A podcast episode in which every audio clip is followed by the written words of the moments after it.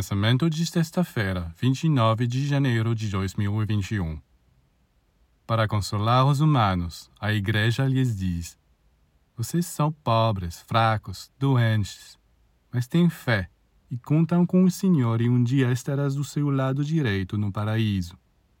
Então, isso é o que a comitiva do Senhor deve ser: pobres desgraçados, miseráveis, esfarrápados Infelizmente para os cristãos, o Senhor só quer estar rodeado de esplendores, das criaturas mais luminosas, mais puras, mais poderosas.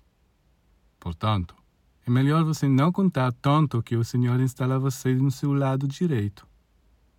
Em vez disso, preocupe-se em ativar dentro de você os poderes espirituais que o permitirão obter o que você deseja.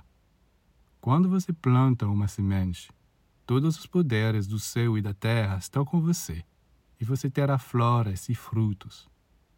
Mas se você não semeou nada, nada crescerá, mesmo se você tiver fé.